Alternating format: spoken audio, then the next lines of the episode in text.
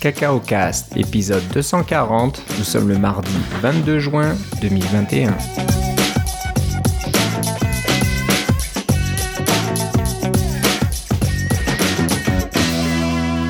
Bonjour et bienvenue dans ce nouvel épisode de Cacao Cast. Comme d'habitude, Philippe Casgrain est avec moi. Comment ça va, Philippe? Ça va très bien à la maison, Philippe.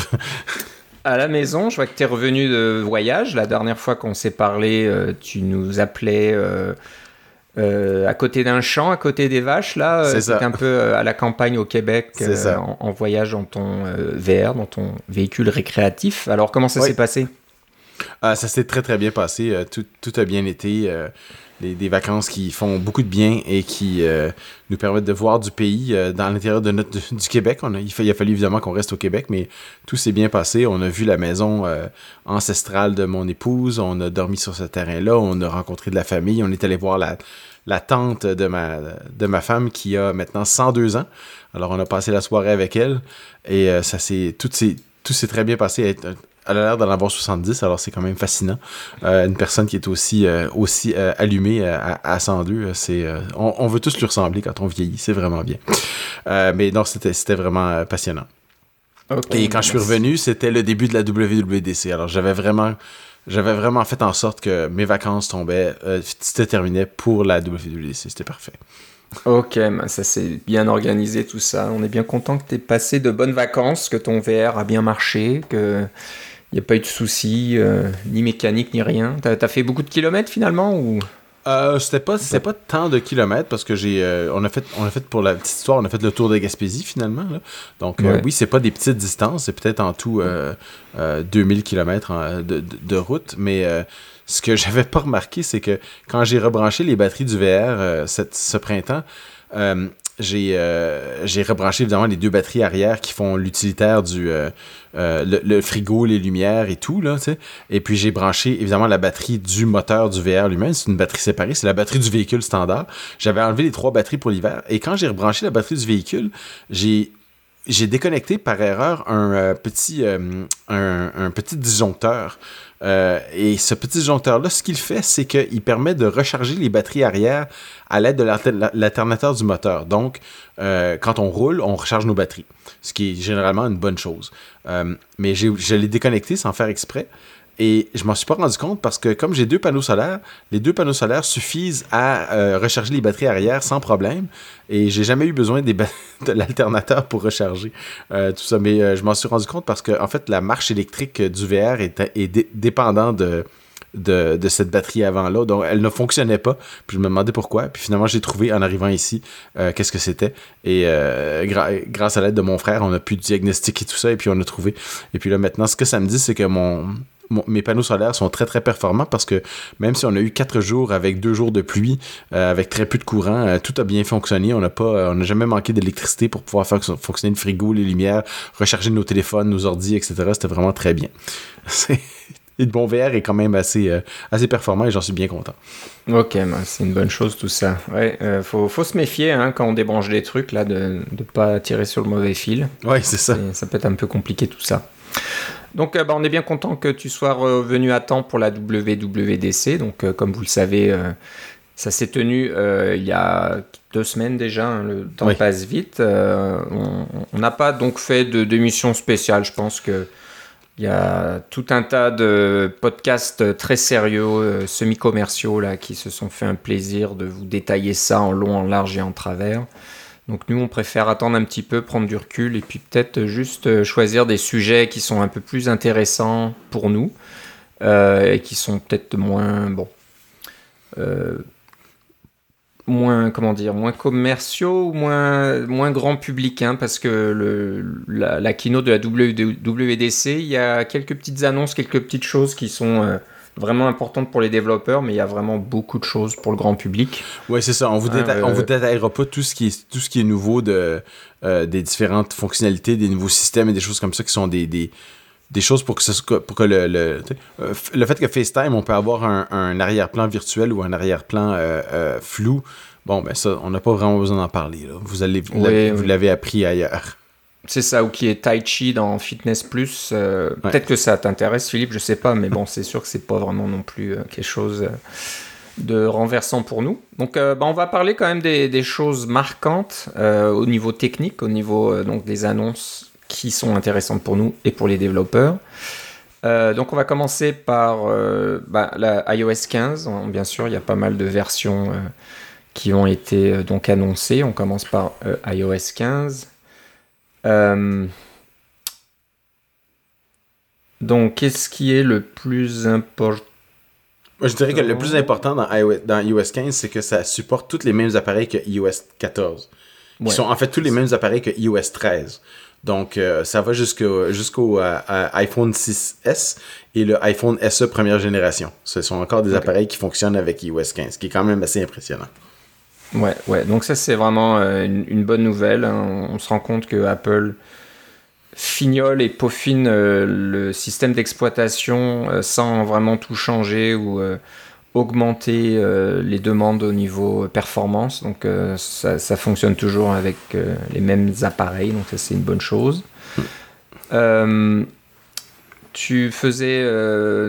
Tu, me parlais juste en préparant l'émission que ça je le savais pas parce que j'utilise pas iPadOS régulièrement donc je savais pas qu'iPadOS forcer plus ou moins euh, la mise à jour à la dernière version d'iPadOS. Donc euh, si euh, quand iPadOS 15 va sortir, si vous êtes encore sur 14, bah, jusqu'à maintenant, on va dire, allons une, version avant. Donc si vous étiez sur iOS 13 et qu'iOS 14, iPadOS 14 sort, euh, iPadOS vous forçait à mettre à jour à iPadOS 14. Il n'y avait pas moyen de dire ah bah non, je veux garder iPadOS 13, mais je veux avoir les dernières mises à jour au niveau sécurité, euh, Safari, etc.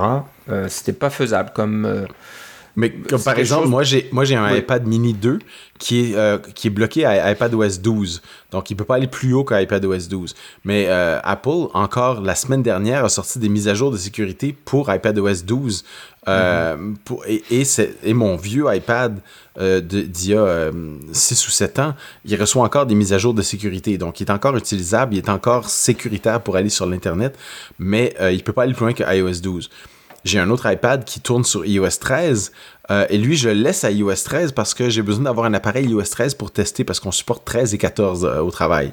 Donc euh, je veux pas le, faire de mise à jour à, iOS 14 même bien qu'il le supporte parce que c'est pas c'est pas ça serait plus les, les mêmes tests parce que je veux comparer avec ce que les gens ont quand ils utilisent notre logiciel. Des fois ils utilisent iOS 13. Mais là, on veut peut-être avoir les dernières versions de sécurité pour avoir la version la plus récente de iOS 13. Mais là, on peut pas en ce moment. Mais avec 14, comme tu dis, ça va devenir possible, 14 et 15. C'est ça, donc euh, c'est quelque chose auquel on est habitué sur le Mac hein, depuis longtemps. Hein. On a une, plus une ancienne version, une ancienne, une, version précédente de macOS. On peut toujours mettre à jour, donc euh, les, surtout les, les, mises à jour de sécurité pendant un bon bout de temps. Mais voilà, j'avais pas réalisé que sur iPadOS, c'était pas encore ça, mais maintenant, euh, on peut le faire. Euh, j'imagine, iOS permettait de le faire déjà, tu penses euh, Je ne pense pas, mais je l'ai remarqué pour pareil, iPadOS. Hein. Ouais, donc possible que, qui sait, peut-être qu'iOS 15 fera aussi la, même chose, de ne pas vous forcer à, à, passer à la version supérieure et puis d'être un petit peu bloqué avec une version pas si sécurisée que ça. Donc ça devrait même aider, euh, comme tu disais, à supporter des appareils plus anciens plus longtemps. Hein, parce que c'est sûr qu'au bout d'un moment, euh, quand on vous, vous offre plus de, mise à jour de sécurité, c'est un petit peu inquiétant. Mais si les mises à jour de sécurité durent plus longtemps, bah, tant mieux. Donc euh, ça, c'est une bonne chose en iOS. Donc ça, c'est les, genres de petites choses qui sont peut-être pas annoncées par Craig Federighi, pendant la keynote ce genre de truc parce que c'est bon, ça n'intéresse pas grand monde ça, mais c'est quand même euh, assez important. Ça intéresse beaucoup de monde, mais c'est pas quelque chose qui fait une bonne annonce euh, en, non. Euh, en grand public. Là. Ok. Alors, est-ce que tu as installé des versions bêta Pas encore, parce que j'ai pas assez d'appareils. J'hésite à le mettre sur mon téléphone principal et puis mes, mes téléphones secondaires sont utilisés par d'autres personnes. Donc, les, les, anciens téléphones sont soit vendus, soit utilisés par d'autres personnes. Donc, j'ai pas pu euh, j'ai pas pu installer vraiment de version, euh, de version bêta. J'ai essayé euh, d'installer la version bêta de macOS Monterey et ça n'a pas fonctionné. donc j'ai une, partie de mon, de mon disque dur d'ordinateur qui n'est pas utilisable en ce moment, mais bon, je me suis pas battu avec. c'est un peu moins cette année pour des raisons des raisons de, travail. Le, fait d'installer la dernière version de macOS ou la version bêta de macOS n'est plus vraiment important. Le logiciel qui, qui fonctionnait sur macOS que nous avions euh, au travail, euh, que nous développions au travail, est maintenant euh, officiellement non supporté. Donc, on n'a plus de mise à jour et puis il n'y a, plus de, développement. Donc, j'ai plus besoin de travailler là-dessus. Donc, j'ai plus vraiment besoin de dire je vais installer macOS Monterey pour, pour le travail. Je, et je ne suis pas prêt à le faire pour moi personnellement. Je vais attendre que ça sorte et je ferai la mise à jour à ce moment-là, comme tout le monde. Mais macOS Monterey, ça me donne l'impression d'être une une version euh, un peu comme euh, Léopard, Snow Léopard, et puis euh, Lion, Mountain Lion. ça me donne l'impression d'être cette version évolutive parce que rien qu'au niveau géographique, Big Sur, c'est la côte de la Californie, ce qu'on appelle la côte centrale de la Californie, entre Monterey et San Luis Obispo environ. Là. Et euh, Monterrey est au nord, donc la baie de Monterrey est au nord. Et euh, c'est donc c'est deux, aires géographiques qui sont connectées les unes avec les autres. Et puis quand ils disent Monterrey, ils parlent de la baie de Monterrey. Et dans la baie de Monterrey, il y a une, euh, faille de près de 3 km de profond. Donc il y a moyen d'avoir tout près du rivage, à quelques à quelques kilomètres du rivage, avoir une faille océanique de presque 3 km de profond. Alors, ça permet de faire des observations abyssale euh, quand on fait de la, biologie marine, euh, tout en restant près du bord, ce qui est quand même assez spécial euh, au niveau de la faune et de la flore. Donc, c'est ce qu'il y a de particulier dans la baie de Monterey. Et c'est ce qui, si vous regardez les fonds d'écran, c'est ce qui est présenté un peu. Et ça ressemble un peu au fond d'écran de, de, Big Sur, là, avec ses couleurs un peu abstraites. Mais si vous regardez un petit peu et que vous, vous fermez un œil, vous allez voir, vous allez vous rendre compte que c'est un peu une représentation de la faille océanique de, de Monterey. Je trouve que c'est très poétique. Et je trouve aussi que c'est vraiment une, euh, une bonne illustration de comment c'est euh, un, un, suivi évolutif euh, de, de, stabilisation un peu de, de Big Sur qui, qui permet toutes sortes d'améliorations. Ceci dit, pour pour la, bêta de Monterey, euh, il y a beaucoup de choses qui sont optimisées pour les Mac M1, hein, dont, tu possèdes un exemplaire et, pas moi. Euh, il y a plein de, de choses qui fonctionnent, euh, pas plein, mais il y a quelque chose qui fonctionne uniquement sur M1 ou sur des, des Mac Intel de très très haute gamme, mais il y en a qui sont carrément juste compilés pour les M1 par exemple, ce qu'on disait par rapport à FaceTime, le fait d'avoir un, arrière-plan flou, ça vous prend un Mac M1 ou, évidemment un iPad, mais euh, qui, qui, a aussi la puce M1 ou des puces euh, A14 très, très évoluées avec le, Neural Engine. Euh, mais ça marche pas sur les Mac Intel, par exemple. il y a toutes sortes de petits trucs comme ça qui fonctionnent pas. Le système peut être installé sur des Mac Intel, mais bien sûr, mais il n'y a pas de vous n'aurez pas l'expérience au complet si vous n'avez pas un Mac M1. Alors, c'est un peu l'aperçu de, de Monterrey euh, que j'ai en ce moment, un peu de loin. C'est sûr que ça donne l'impression qu'on met un petit peu euh, les, la plateforme Intel au placard, là, euh, tranquillement. Ça va, ça arriver plus vite qu'on le pense. Surtout dans ces cas-là où il y a des fonctionnalité intéressante que le public veut utiliser, ben, on va leur dire ah non, désolé, vous avez un Mac Intel, ça marchera pas. Si vous voulez avoir euh, cette toute, nouveau, toute nouveauté dont tout le monde parle, il faut un, M1 ou un M2 ou, quoi, quoi, quel que soit le, CPU qui arrivera dans le futur.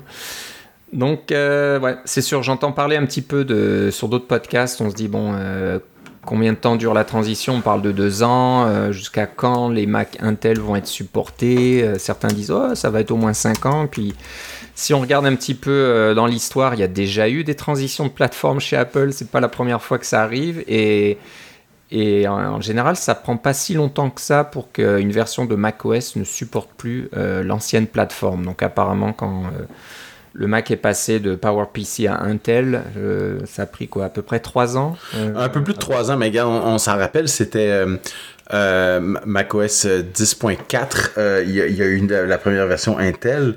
et puis macOS 10.5, si je me rappelle bien, c'était la dernière version qui supportait euh, qui supportait encore les, les Mac euh, PowerPC. Euh, Dès, dès qu'on est arrivé à 10.6, c'était seulement pour les Mac Intel. Alors, dans ce temps-là, il n'y avait pas un Mac OS à toutes les années, là, on s'entend. Là. Euh, C'était pas aussi un, un, un rythme d'enfer comme on a aujourd'hui. Ça fait que ça a pris euh, environ trois ans et demi ou quelque chose comme ça pour faire la, la transition de l'un à l'autre, pour dire que ça, c'est la première version de macOS in- qui supporte Intel, et ça, c'est la dernière version qui supporte macOS PowerPC. Euh, comme tu dis, environ trois ans et demi. Ouais, ouais. Donc euh, voilà, ça va peut-être être au- aussi rapide. Donc euh, bon, on, on va suivre ça de, de près, mais c'est sûr que le. C'est écrit sur le mur, là, pour faire une mauvaise traduction d'une expression anglaise, que le, le futur d'Intel n'est pas très brillant euh, sur la plateforme Mac, Euh, on va dire. Oui, co- comme on dit, euh, comme disait Jean Perron, ils sont accumulés au pied du mur. Le pied du mur. Oui. Alors, euh, le, le- le truc embêtant avec ces bêtas, là, c'est que si on veut s'amuser avec les nouveautés euh, de Swift UI, Swift 5.5 et Xcode 13, je pense qu'il faut Monterey hein, pour euh, que ça fonctionne. J'ai cru comprendre ça. J'ai Euh, je-. Je, euh, je dirais que non, parce qu'en fait, ce que ça Non? prend, c'est Xcode 13. Si vous avez, Xcode 13 va fonctionner sur, euh, euh, sur macOS Big Sur. Exactement comme Xcode 12.5. Et si vous faites tourner des trucs dans un simulateur, vous pouvez très bien voir euh, simulateur iOS. Vous pouvez faire des, des choses comme euh, euh, Async Await, etc.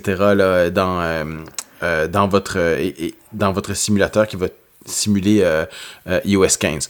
Vous pouvez aussi évidemment prendre un, de vos appareils et de le mettre, mettre la bêta dessus, mais vous n'avez pas besoin. Vous pouvez, vous pouvez commencer à faire vos premiers tests dans les simulateurs et voir un peu comment le langage fonctionne et comment les constructions fonctionnent. C'est quand même assez bien. Mais là, ça nous amène à parler évidemment de Async Await. Ouais, donc euh, voilà, nouveauté de Swift 5.5, euh, une fonctionnalité qui permet de gérer les appels asynchrones d'une façon plus simple. hein. Ça existait euh, depuis longtemps, mais c'était un petit peu compliqué. Il fallait faire écrire des closures avec pas mal de conditions.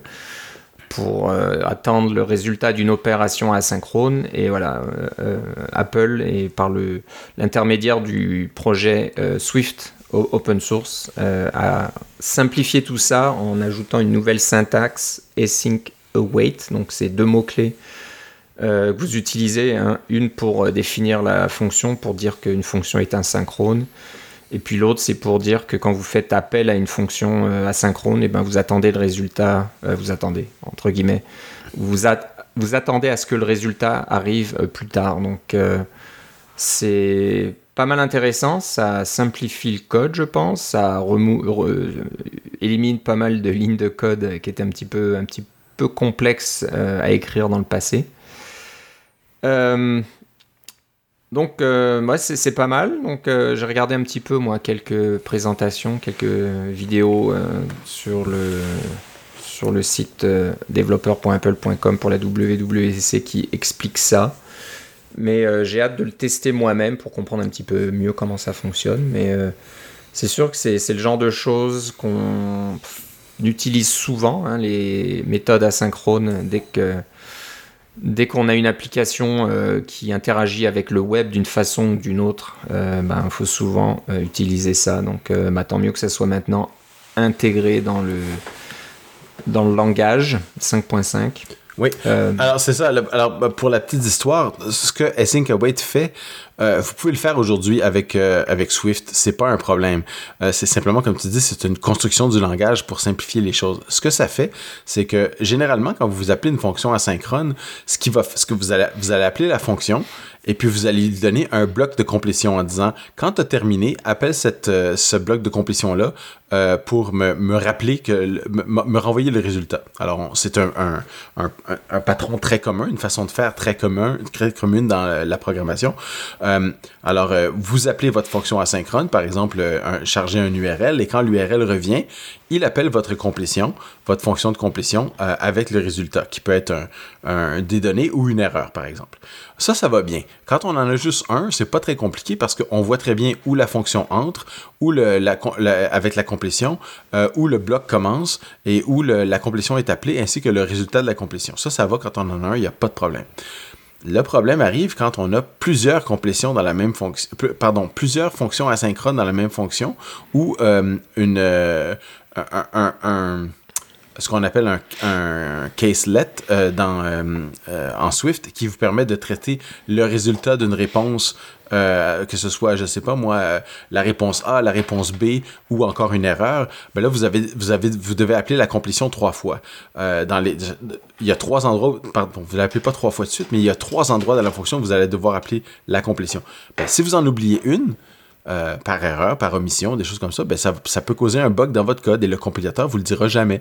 Ou encore une fois, si vous faites une petite erreur dans votre, euh, syntaxe et que vous appelez une complétion deux fois par erreur, par exemple, vous avez oublié le, mot break dans votre, euh, liste, pour pouvoir n'appeler la complétion qu'une seule fois, ben, appeler une complétion deux fois, généralement, ça fonctionne pas assez bien, ça vous cause des problèmes.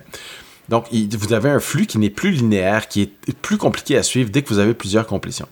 Et Sync Await permet de tout ramener tout ça à un flux absolument linéaire de haut en bas qui est facile à lire, facile à comprendre et qui élimine les bugs euh, parce qu'on n'a pas euh, à, refaire des appels de complétion automatiquement. Euh, nous-mêmes, c'est tout intégré dans la fonctionnalité async et await. Les mots-clés le disent. Async, ma fonction est asynchrone. Await, voici ma complétion. Et puis, le... donc, c'est le langage qui vous force à écrire du code correct plutôt que euh, le, test en, en, runtime euh, ou au moment de faire fonctionner le programme qui va vous dire si tout fonctionne correctement. Donc, c'est toute, la, toute, toute, la beauté de la chose est là. C'est que le, compilateur va attraper des bugs euh, au moment de la compilation que vous auriez simplement vu plus tard quand votre logiciel est dans les mains de, des utilisateurs. Ouais, Ouais, donc c'est vraiment ce qu'il montre dans, les petites vidéos de la WWDC, c'est que le code est plus facile à lire et oui, tu peux lire du haut en bas. C'est plus euh, cette euh, gymnastique cérébrale là où il faut lire des, des petits blocs en se disant ok, c'est cette chose là qui est plus bas va s'exécuter à tel moment, cette chose là qui est un peu plus haut va s'exécuter après, etc. Maintenant, tu tu écris le code quasiment hein, du haut en bas et tu arrives à le lire du haut en bas et de comprendre ce qui se passe. C'est ça. Euh, c'est pas mal, donc euh, c'est intéressant.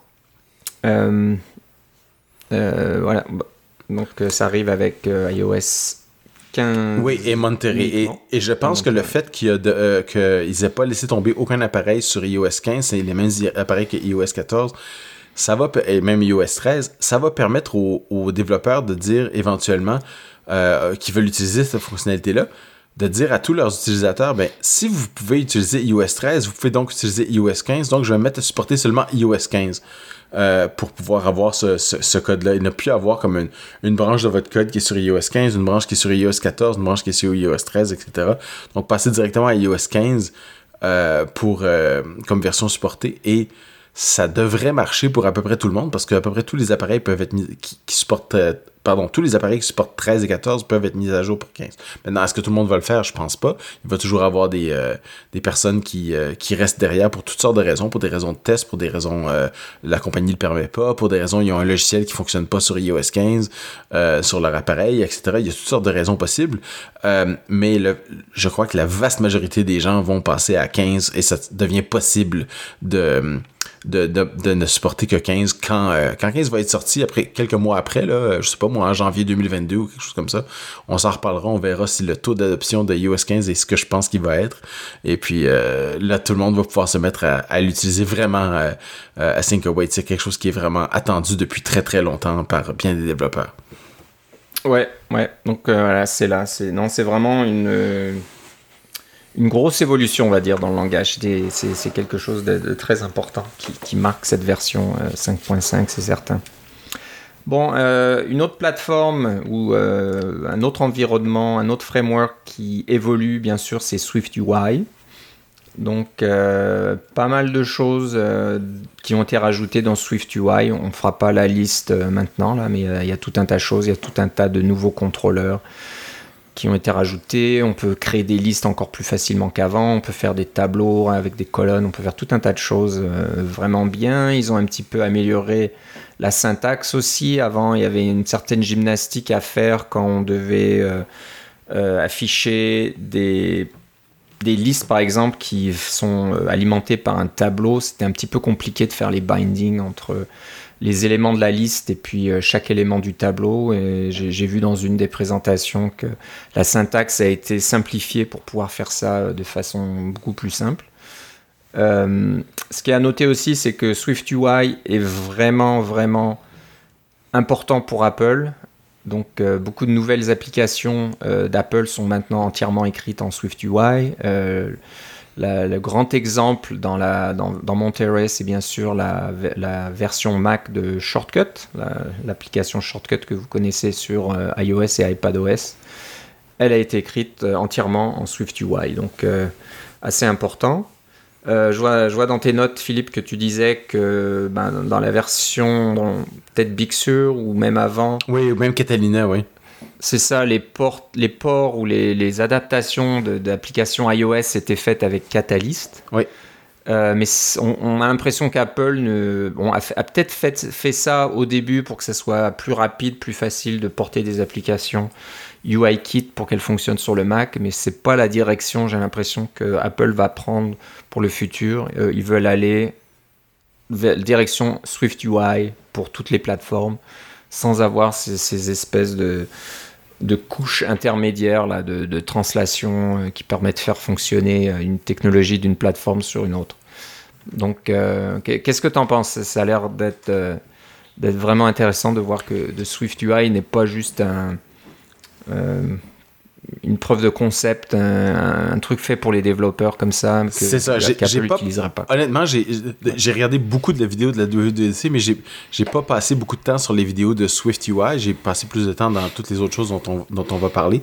Mais euh, en gros, ce que tu dis est exactement euh, ce que je pense, qui est que euh, il y a beaucoup d'efforts investis là-dedans et la preuve est que euh, ils veulent vraiment que leurs applications multiplateformes euh, eux-mêmes donnent l'exemple avec avec faites-les en SwiftUI et vous pouvez faire vos vous pouvez décrire vos interfaces de façon déclarative euh, plutôt que impérative comme on le fait dans UIKit là, euh, pour pouvoir avoir vos, interfaces. Vous pouvez utiliser carrément le même code euh, presque de la montre jusqu'au Mac.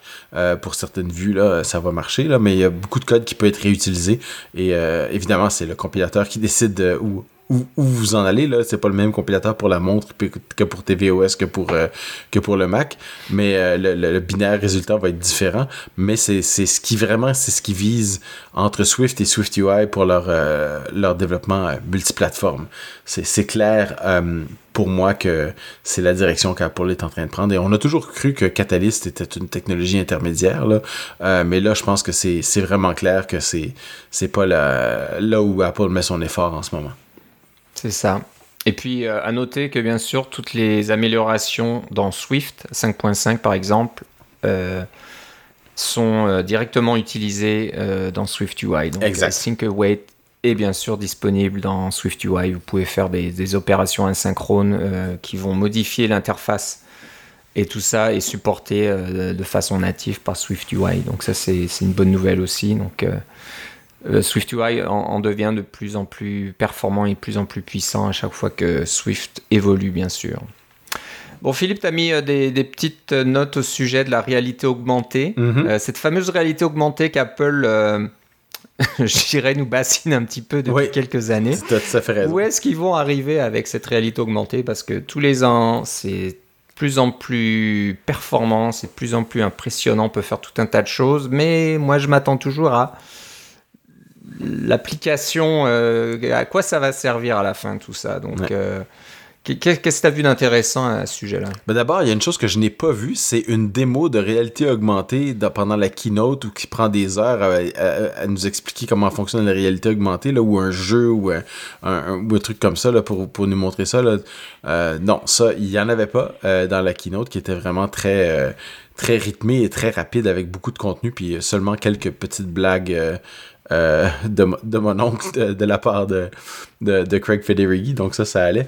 Euh, mais euh, ce que j'ai remarqué dans la réalité augmentée, c'est que Apple continue de nous donner des outils et des frameworks et des applications et des API qui euh, font en sorte que la réalité augmentée devient de plus en plus démocratisée.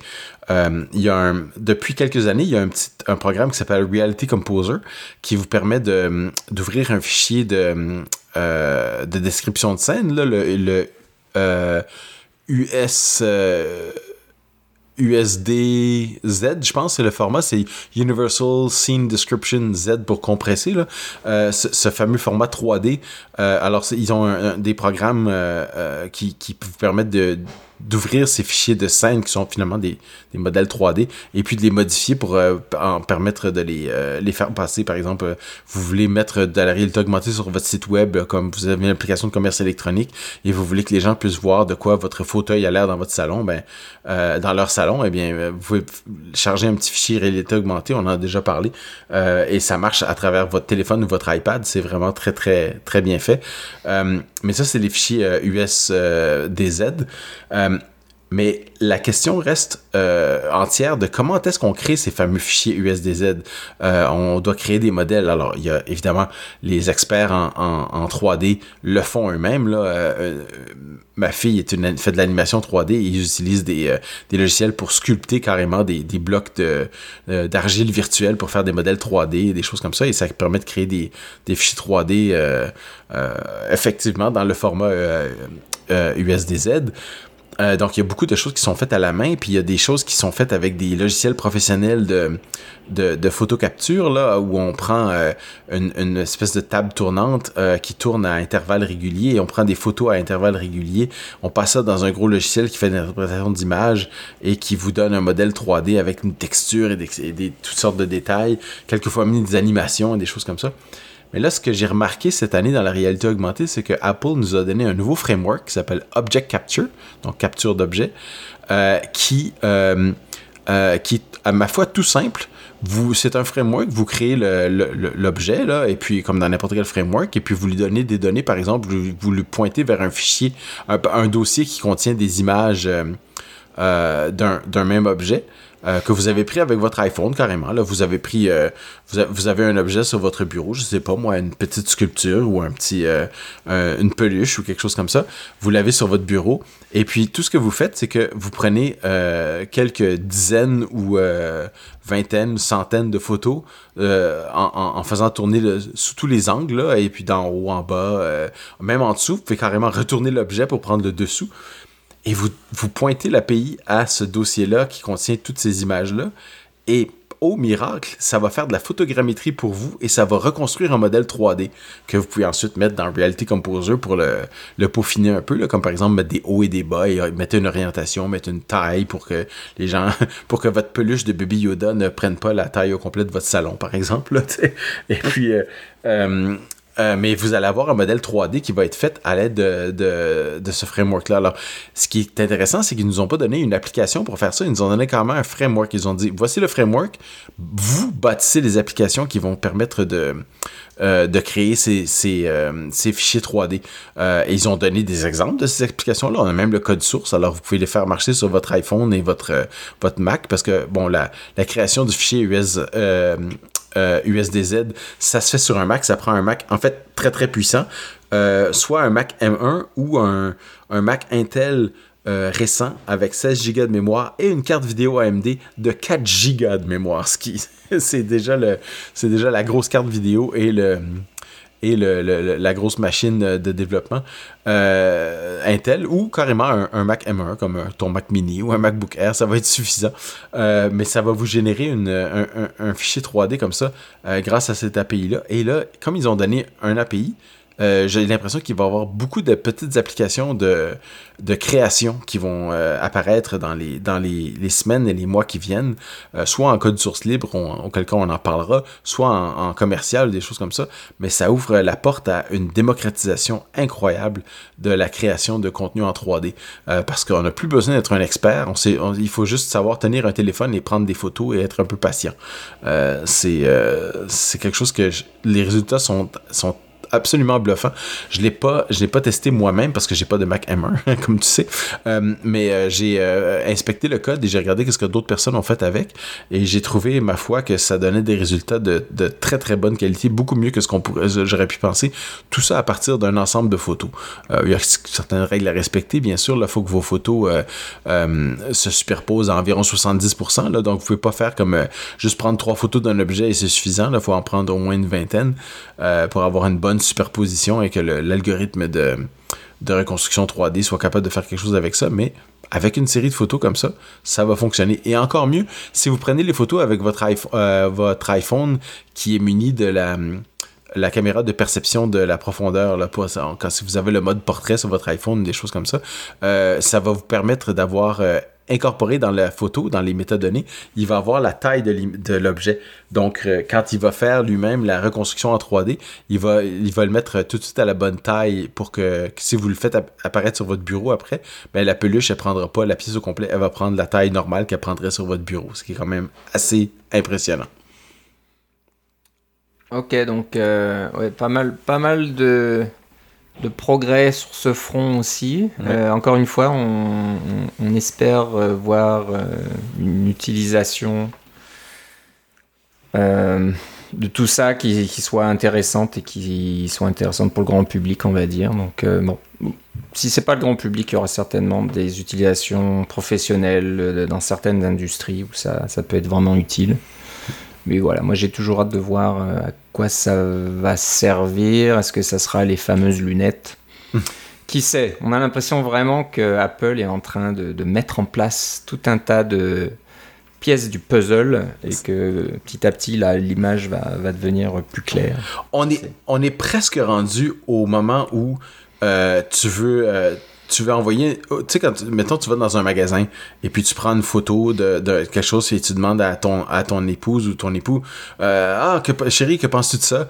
Euh, euh, ça serait bien dans, ça serait bien dans notre salon qu'est-ce que tu en penses?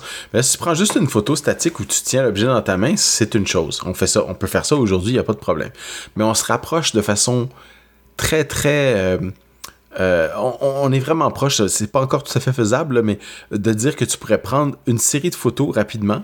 Euh, dans le, en, quelques secondes de, ce truc-là en 3D et envoyer la représentation 3D par euh, message ou quelque chose comme ça à, ta tendre moitié et puis elle lui ou elle dans, ton salon pourrait carrément faire apparaître cet objet-là et, et voir de quoi ça a l'air directement sans avoir même jamais vu l'objet. Ça, ça s'en vient, on, s'en vient presque là à mon avis. Ouais, je pense que ça arrive. Ouais. C'est pas encore là parce que comme tu disais, ça prend beaucoup de patience et beaucoup de photos. Ça serait pas vraiment pratique, mais peut-être qu'avec l'appareil qu'il faut, ouais. ou la caméra qu'il faut, euh, ou le petit logiciel qu'il faut, qui va prendre des photos automatiquement pour toi pendant que tu tournes l'appareil ou l'objet. Ouais. Mais je suis sûr que tu as déjà fait ça. Tu as déjà envoyé euh, des photos à quelqu'un pour lui dire qu'est-ce que tu penses bah, de ça. Là? Ouais, c'est ça. On a tous fait ça. Ça arrive souvent, ça. Ouais. Ok, euh, des choses à surveiller qui sont intéressantes. Euh, donc, quand j'ai entendu Apple parler de iCloud Plus, j'avoue que j'ai eu un petit peu les poils qui se sont hérissés en me disant Oh non, ils vont pas nous sortir une nouvelle catégorie d'abonnement au-delà d'iCloud, là, il faudra payer encore plus pour avoir des options supplémentaires. Euh, j'ai vraiment eu peur sur le moment. Euh, ben non, c'est le même prix. Donc pour ceux qui sont déjà abonnés à iCloud, euh, ben ils auront automatiquement le droit à iCloud Plus pour le même prix. Donc moi ça m'intéresse, je suis client. j'ai un, un, compte famille iCloud de plus de 200 gigas, je crois. J'ai exactement la même chose. voilà, que j'ai à contre-coeur, je, me suis abonné euh, pour ne plus avoir ces soucis de sauvegarde et de compte iCloud qui était plein à craquer et que mes enfants viennent me dire j'ai toujours ce message qui me dit que mon compte iCloud de 5 gigaoctets est plein, qu'est-ce que je dois faire, etc. J'ai ok, allez, c'est terminé, je prends les 200 et comme ça, euh, tout le monde peut faire ses sauvegardes automatiquement et plus personne m'embête avec ça. Et ça a bien marché jusque-là. Euh, j'ai pas, j'ai pas à me plaindre. Là, je pense que tout se fait tout seul. Je, je m'occupe de rien. Donc euh, ça, c'est bien. Et voilà, quand Apple a annoncé Cloud Plus, je me suis dit, qu'est-ce que ça va être?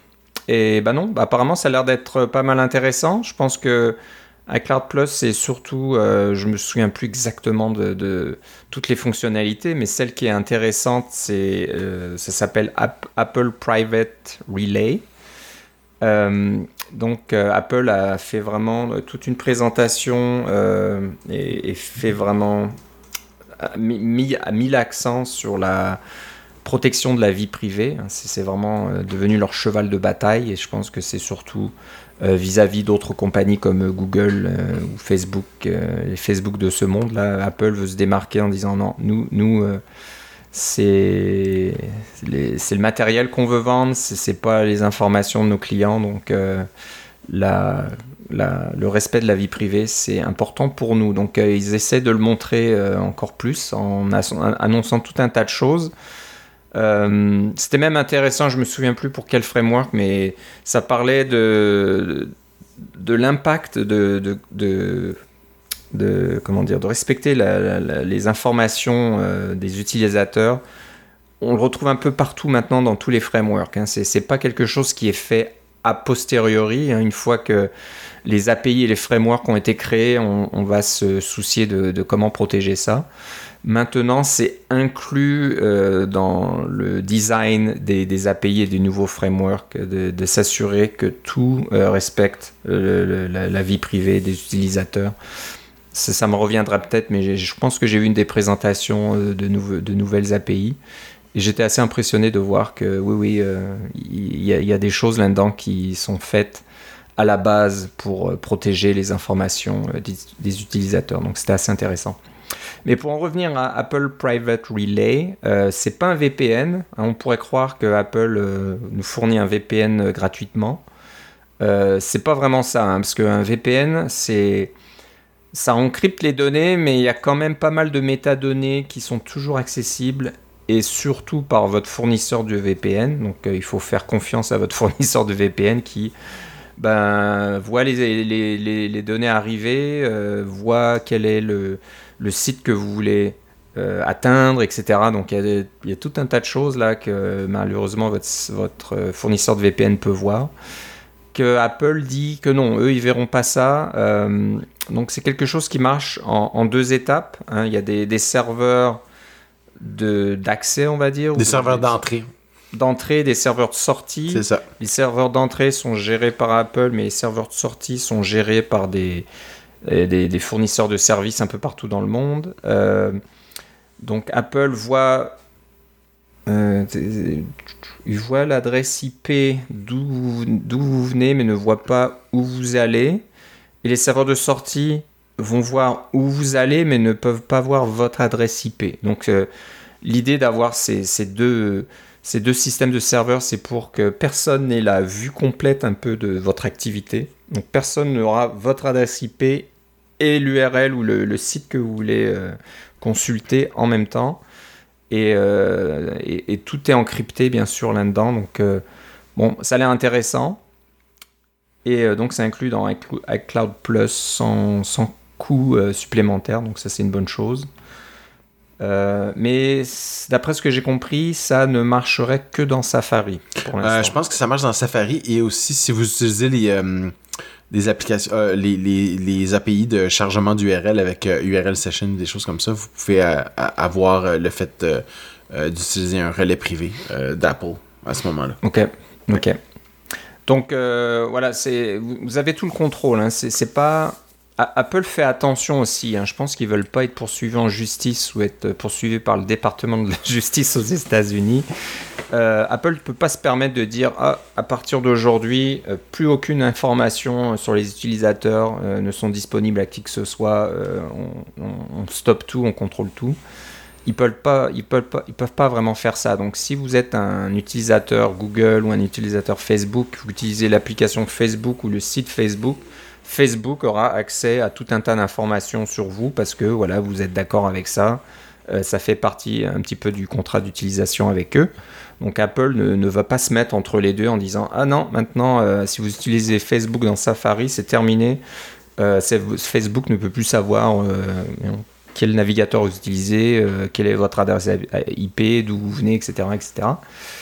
non là c'est plus pour pour les cas où vous voulez vraiment avoir une certaine anonymité sur Internet et puis pouvoir aller sur certains sites sans, que personne puisse savoir vraiment d'où vous venez où vous allez. Donc, je pense que c'est une bonne chose. Je sais pas trop comment ça va fonctionner. Est-ce que c'est un paramètre que vous utilisez? Est-ce que c'est une sorte de de comment on appelle ça là les, les, les, les sessions Safari euh, privées là euh? ouais mais les sessions Safari privées tout ce que ça fait c'est que ça ça enlève les euh, le fait que les, les, cookies et des choses comme ça les informations de suivi sont sont, sont stockées dans un petit bac à sable qui est, qui dont on dispose dès que l'onglet est fermé. Alors ça permet d'éviter de, de faire du suivi comme entre plusieurs onglets. Si vous avez plusieurs onglets ou plusieurs fenêtres qui sont des fenêtres Safari privées, elles se parleront pas entre elles euh, via des serveurs parce qu'elles sont, elles sont chacune euh, leurs propres ensembles de, de, cookies et de choses comme ça.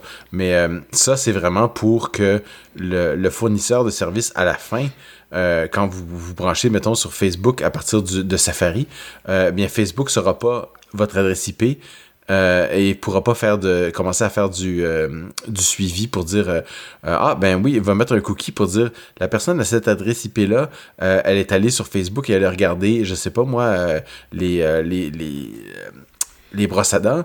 Et puis là, après ça, vous allez sur Amazon et puis Amazon lit les, les différents cookies et dit Ah, tiens, il est allé sur Facebook il a regardé les brosses à dents, je vais lui montrer des brosses à dents. Donc ça va empêcher ce genre de choses-là parce que les, les, les différents cookies n'auront pas aucune idée quelle est votre adresse. Euh, ça va sortir d'une adresse euh, quelconque qui est contrôlée par un serveur tiers euh, sur lequel même Apple n'a pas le contrôle. Donc c'est évidemment il faut faire confiance à Apple qui vont implémenter comme ils l'ont dit, mais à date il n'y a pas de raison de penser qu'ils ne vont pas implémenter exactement ce qu'ils ont dit. Exactement. Donc, euh, ils, ont. Comment dire C'est assez clair de, leur part que voilà, ils veulent pas essayer de nous faire croire qu'ils protègent notre vie privée pour ensuite euh, faire des petites magouilles derrière et puis essayer de, gagner de l'argent sur notre dos. C'est vraiment pas ce qu'ils veulent faire. Donc, Mais c'est sûr que comme tu le dis, il faut quand même toujours faire un petit peu confiance à quelqu'un dans ces trucs-là. Il n'y a pas vraiment de solution magique où euh, on peut être complètement anonyme, ou alors pas complètement anonyme, mais on peut euh, offrir le moins d'informations personnelles possible sans qu'il euh, y, ait une tierce, tierce partie qui soit plus ou moins au courant de certaines choses. La beauté de ce système-là, c'est qu'il est automatique. Alors, vous n'avez pas besoin d'y penser et puis votre vie privée va, va, de mieux en mieux automatiquement. C'est ça qui est bien. Ouais, ouais. Donc voilà, c'est bien. J'ai hâte de voir ça et je vais certainement l'utiliser ou au moins essayer de voir comment ça fonctionne quand ça sera disponible en tant que client iCloud. Pas de, pas de souci avec ça. Euh, Philippe, tu as vu des, petites choses au sujet de la traduction d'applications. Donc, euh, qu'est-ce qui est nouveau maintenant? Qu'est-ce qui a été annoncé? Mais euh, c'est un petit détail qui montre que le, genre d'attention aux détails qu'Apple porte à, ses produits. si vous avez un, un, iPhone qui fonctionne sur iOS 15, euh, et qui vous êtes vous utilisez en espagnol parce que je sais pas vous avez envie de parler espagnol ou vous êtes euh, hispanophone ou quelque chose comme ça. Eh bien en espagnol euh, je vous l'apprends peut-être mais il y a ce qu'on appelle c'est on appelle ça la façon de s'adresser à quelqu'un. Alors la façon c'est un peu comme le, genre. Alors si vous parlez à une personne vous pouvez dire monsieur ou madame. Si vous voulez vous voulez vous adresser à quelqu'un de façon formelle c'est monsieur ou madame. On fait ça en français. Mais des fois on pourrait simplement dire vous euh, euh, ou euh, un, terme neutre. Alors en espagnol, c'est formalisé. Nous, on, le fait un peu à la à la à la va-vite là, parce qu'on on va dire monsieur, monsieur, madame dans le même dans le même terme. mais en espagnol, il y a carrément la notion de une, une, adresse ou un genre neutre. Donc la personne choisit d'utiliser un genre neutre dans la conversation. Alors ça, ça, ça se présente par exemple euh, dans, dans les textes qui vont être lus. Par exemple, si votre téléphone s'adresse à vous en disant, euh, je sais pas moi, euh, bienvenue dans l'application Rappel, par exemple. alors, il y a un petit texte de présentation qui vous dit bienvenue à Rappel. Alors, en espagnol, il faut traduire, il faut pouvoir dire bienvenido, par exemple, si on s'adresse à un homme, bienvenida, si on s'adresse à une femme, ou par exemple, on pourrait dire euh, quelque chose comme. Comment je pourrais dire ça? Euh, En espagnol, je l'avais marqué ici. Je cherche mon exemple. Euh, on pourrait dire te damos la bienvenida. On te souhaite la bienvenue. ou on vous souhaite la bienvenue. alors, il y a, cette notion-là de, genre. Alors, l'utilisateur de l'iPhone peut spécifier le genre euh, masculin, féminin ou neutre dans les réglages, comme n'importe quel autre réglage, comme euh, euh, quel est votre nom, puis des choses comme ça. Comme par exemple quand Siri vous parle, des choses comme ça, là, elle, vous dit, elle peut savoir votre fête, des choses comme ça, parce que vous lui avez dit dans les réglages. Alors il y a un de ces réglages-là qui est ça, et c'est un réglage évidemment qu'on peut lire en tant que développeur d'application et euh, euh, on peut suivre l'exemple d'Apple et essayer d'obtenir ce genre de, personnalisation-là pour s'adresser à l'utilisateur de la façon dont il l'a choisi. Parce que lui, lui-même, l'utilisateur ou elle-même a choisi de se faire adresser comme monsieur, madame ou un genre neutre. Donc, je trouvais ça assez, assez intéressant de voir que ce détail-là était, euh, était implémenté dans le système. Et puis, il n'y a pas de bon exemple en français dans ce style-là. Nous, on est, on est un peu bizarre dans le sens qu'on donne des genres aux, euh, objets inanimés. Hein. On dit une chaise, mais on dit euh, un parasol. pourquoi? Pourquoi il y a un genre sur les. Alors qu'en en anglais et dans bien d'autres langues, il n'y a pas de genre sur les objets inanimés. Euh, mais euh, ça serait. Ça, c'est une des particularités du français. Alors, de la même façon, il y a cette particularité-là en espagnol qui devient codifiée dans le, dans le système et que si vous avez une version espagnole de votre application, quelque chose qu'il faut. ça vaudrait la peine de surveiller pour que l'utilisateur soit de plus en plus apprécier de plus en plus l'effort de détail que vous avez mis dans votre application pour dire oui, cette personne-là fait vraiment attention à ce qu'elle fait euh, pour euh, euh, me, me, plaire en tant qu'utilisateur. Je trouvais que c'était un, petit détail amusant qui, qui valait la peine d'être souligné. Ouais, ouais. Très intéressant, ça, ces petits détails comme ça qui, qui améliorent la plateforme d'une façon globale. Très intéressant. J'ai vu aussi qu'il y avait eu pas mal de, comme, comme d'habitude, hein, Apple le fait tout le temps, d'amélioration en accessibilité. Oui. Donc euh, la description de photos qui devient de plus en plus euh, détaillée, on va dire. Avant, je pense qu'au début, c'était assez, assez générique. Hein. C'était un paysage, une personne, euh, un chien, un chat, etc. Mais là, maintenant, on commence euh, à voir euh, la, race des chiens, euh, s'il y a plusieurs personnes, s'il y a un, arrière-plan d'une montagne, l'océan, etc. Donc, beaucoup de choses aussi qui, arrivent et qui sont de, plus en plus performantes grâce à la puissance de calcul du M1 et puis de tous les. comment on appelle ça, les, cœurs du réseau de neurones là, qui est intégré dans la, dans la puce M1. Donc, beaucoup, beaucoup de choses à ce niveau-là qui, deviennent vraiment intéressantes. Euh, je vous conseille de regarder voilà, les, sessions qui parlent de l'accessibilité. Apple est tout le temps euh, en première ligne euh, là-dessus. tu as noté une petite chose au niveau de la navigation avec le clavier. Alors, qu'est-ce qui, qu'est-ce qui, qu'est-ce qui est spécial? Qu'est-ce qui t'a attiré là, qui attiré ton attention? Euh, c'est simplement un détail, c'est que si vous avez utilisé une Apple TV, vous vous êtes rendu compte qu'il y a un, un système qui s'appelle le Focus Engine. Quand on déplace son doigt sur le petit, euh, le petit trackpad, il y a un, un, un, symbole qui se déplace sur l'écran qui vous donne l'impression de manipuler un objet directement. Alors c'est cet aspect-là de comment est-ce qu'on fait de la navigation avec curseur sans curseur dans un sens? Euh, iPadOS, si vous utilisez un clavier avec euh, votre iPad, vous avez maintenant, euh, vous pouvez utiliser maintenant un, trackpad ou même une souris pour contrôler euh, un espèce de petit de petits points euh, qui est pas vraiment un curseur dans le sens de pointeur, mais qui en fait c'est un curseur dans le sens littéral du terme, mais ce n'est pas un pointeur comme un pointeur de souris. Euh, mais, le, principe de navigation de l'Apple TV commence à s'intégrer à iPadOS aussi. Donc euh, vous pouvez vous promener un peu partout dans l'interface d'un bouton à l'autre, d'une collection à l'autre, dans une liste, vous pouvez passer d'une étape à l'autre, de gauche à droite, grâce aux flèches de votre clavier euh, sur iPadOS. Donc, ça permet de naviguer plus rapidement euh, dans certains cas que de, euh, de prendre la souris ou le trackpad pour déplacer le, le, petit curseur. Donc, c'est une nouveauté qui va devenir intéressante pour ceux qui utilisent iPadOS et, et le clavier et le trackpad, là, qui le j'ai toujours trouvé, je ne l'ai pas encore euh, essayé euh, de façon euh, constante, je l'ai, essayé une fois juste par, par curiosité, mais j'ai l'impression que l'iPad avec ce curseur-là, ça devient quelque chose de quand même assez puissant. Puis là, maintenant qu'on rajoute la fonctionnalité de navigation avec le clavier, en se basant sur ce qui a été fait sur tvOS, ça le rend... on n'a pas vraiment besoin d'un pointeur de souris comme sur le Mac, mais on a euh, une autre façon de voir un peu la même chose que ce qu'on ferait avec un, pointeur de souris. C'est comme un pointeur de souris, mais réinventé. Et puis, ça, ça continue à, prendre de la de l'importance à l'intérieur d'iPadOS. C'est ce que je voulais souligner avec cet aspect-là de navigation clavier. Ok. Ouais, c'est bien, bien utile en effet. Et euh, Apple présente toujours l'iPad comme un, remplaçant, euh, un remplaçant, comme un ordinateur en tant que tel. Donc c'est sûr qu'on a besoin d'avoir une navigation par clavier complète et, euh, performante. Euh, donc on va aller un petit peu plus dans les détails. Euh, on a donc parlé de Swift 5.5. donc la, grosse fonctionnalité, c'est les codes, le support de async await pour les, appels de fonctions asynchrones. Donc on en a parlé un petit peu déjà. Mais c'est pas les seules nouveautés dans Swift. apparemment, Swift Package Manager a a maintenant des collections. Donc euh, un petit peu comme des, collections de disques ou de livres. Là.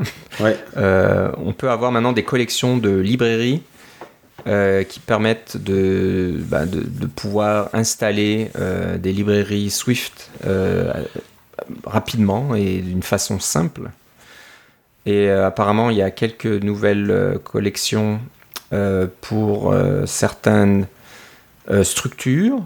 Donc euh, les, les comment t'appelles ça les DQ là les ah, c'est deck les decks hein. je pense que tu l'as dit la dernière fois à chaque fois je me souviens pas les decks donc euh, des, des, des fils pas des files d'attente, oui, des files d'attente à. Ben, c'est pas des files d'attente, c'est plus. on, on, appelle ça des, euh, des listes. C'est des listes à double entrée. Des listes à double entrée, c'est ça. on a des ensembles hors ordonnés ou euh, mhm. des dictionnaires aussi ordonnés? Euh, on parle des algorithmes Swift. J'ai regardé la présentation tout à l'heure et il y a tout un tas de choses là-dedans. Ça me revient pas à l'esprit les, types d'algorithmes qu'il y a, mais euh, ah ben les permutations, les trucs aléatoires, les, toutes sortes de choses mathématiques qui sont qu'on se trouvait. Si vous avez une interview là, euh, vous, voulez interviewer dans, une dans une boîte, ils vont vous, vous poser des questions sur ce genre d'algorithme là, mais c'est déjà tout implémenté dans les, les algorithmes Swift. C'est ça. Il y a Swift Systems qui permet, je pense, de faire des appels système euh, de bas niveau euh, sur plusieurs plateformes, y compris Windows. C'était assez intéressant de voir ça, que maintenant euh, on peut faire des appels de, bas niveau dans Windows et dans Linux. Et aussi Swift Numerics, donc pour avoir des, des, librairies de, calcul scientifique et des choses ça, comme ça. Pour avoir des grands nombres, des nombres complexes, etc. Là.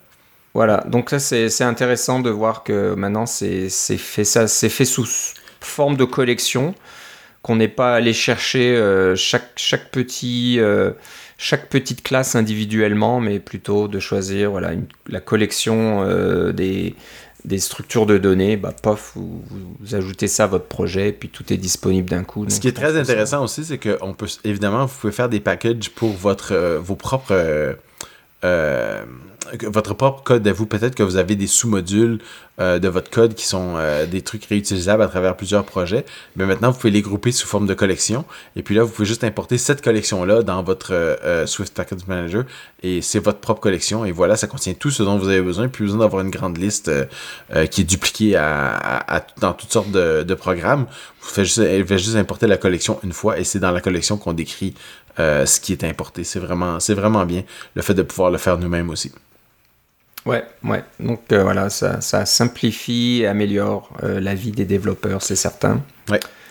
Euh, Philippe, tu as noté que les enums codables ou qui respectent le protocole Codable, avant c'était assez complexe. Là, si on voulait que ça fonctionne, il fallait réécrire tout un tas de méthodes à la main. Mais apparemment maintenant, avec Swift 5.5, ce n'est plus le cas. Il suffit juste de dire que votre enum conforme au protocole Codable et pouf, ça marche. C'est ça.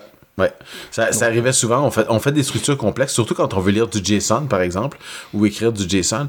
On se trouve à faire une, euh, une structure qui, euh, euh, qui, est, qui est élégante et qui vous présente de, qui va vraiment pouvoir vous, vous permettre de décoder et d'encoder du JSON facilement.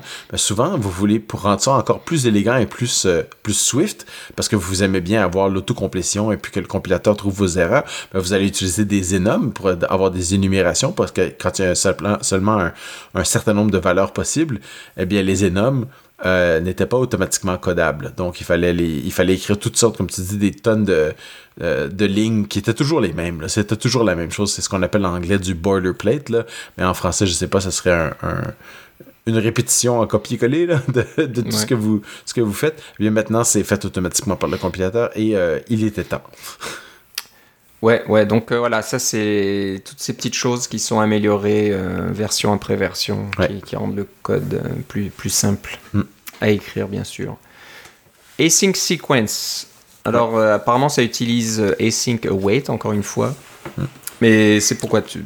Pourquoi faire exactement, Philippe? Ben, Par exemple, si vous avez un, un, fichier qui est... vous lisez quelque chose ligne par ligne, et puis chaque ligne doit faire l'objet d'un certain traitement ou des choses comme ça, eh bien, vous pouvez utiliser euh, la lire sous la forme d'une séquence, euh, au lieu de que ce soit une séquence, par exemple, vous, vous, lisez tout le fichier en, en, séquence, et puis là, vous avez un, tableau, et puis vous lisez chaque ligne, et puis vous la traitez chaque ligne de façon synchrone. Mais maintenant, vous pouvez le faire de façon asynchrone, euh, avec une séquence asynchrone, hein, async sequence, qui vous permet de d'effectuer ces, opérations-là de, lecture et de traitement ligne par ligne euh, de façon asynchrone. Donc, vous pouvez même le distribuer entre différents processeurs, etc. Ça permet d'accélérer les choses, mais ça permet aussi de euh, simplifier votre code pour qu'il soit euh, automatiquement plus élégant et pas toujours sur la, la le fil principal, parce qu'on sait que quand on fait tout sur le, fil principal,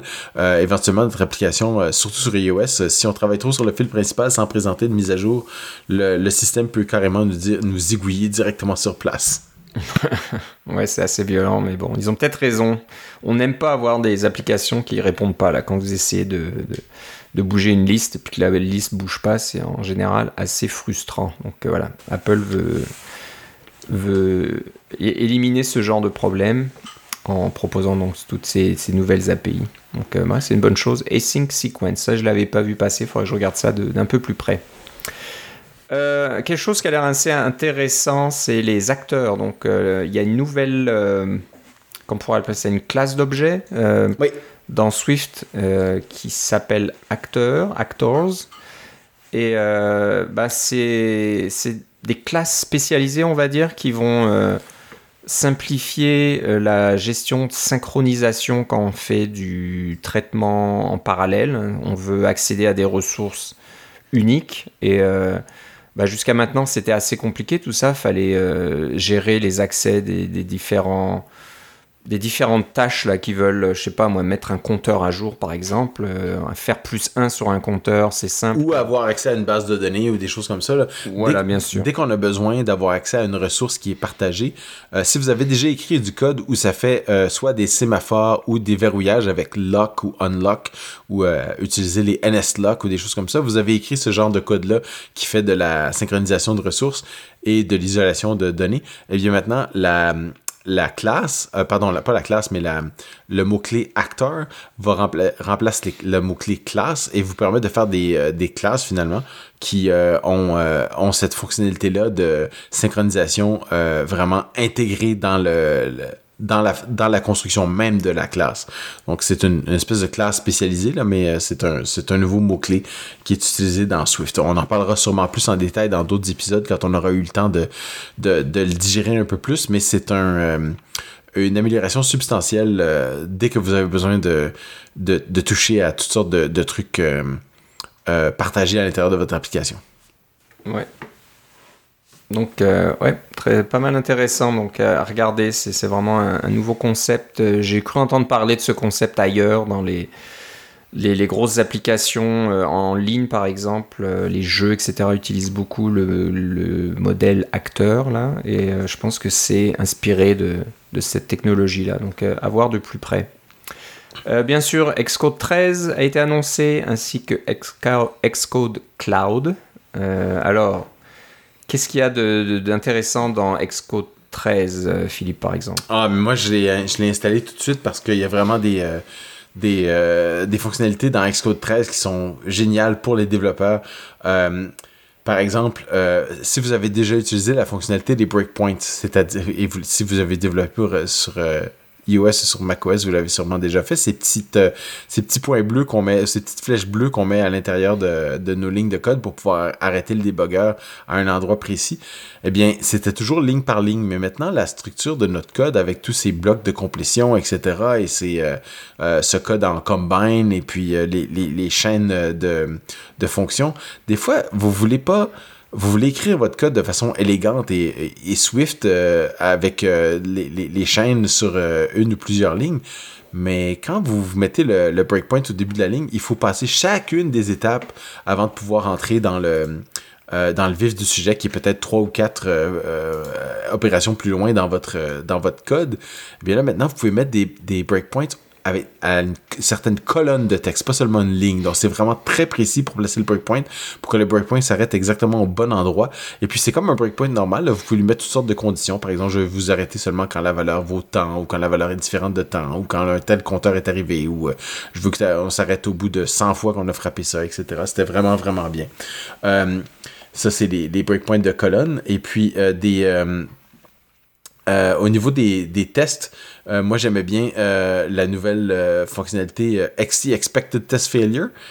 si vous avez des tests qui sont pas toujours fiables ou qui sont plus, plus variables avec le temps, vous pouvez mettre ce genre de, de, de notes dans votre, dans votre test et ça va faire en sorte que indiquer au, au, système de test que oui, vous vous attendez à ce que ce test-là ne passe pas. Et puis, pas besoin d'avoir de, un, une erreur dans votre, code, oui, vous le savez. C'est une façon de temporairement euh, euh, désactiver un test.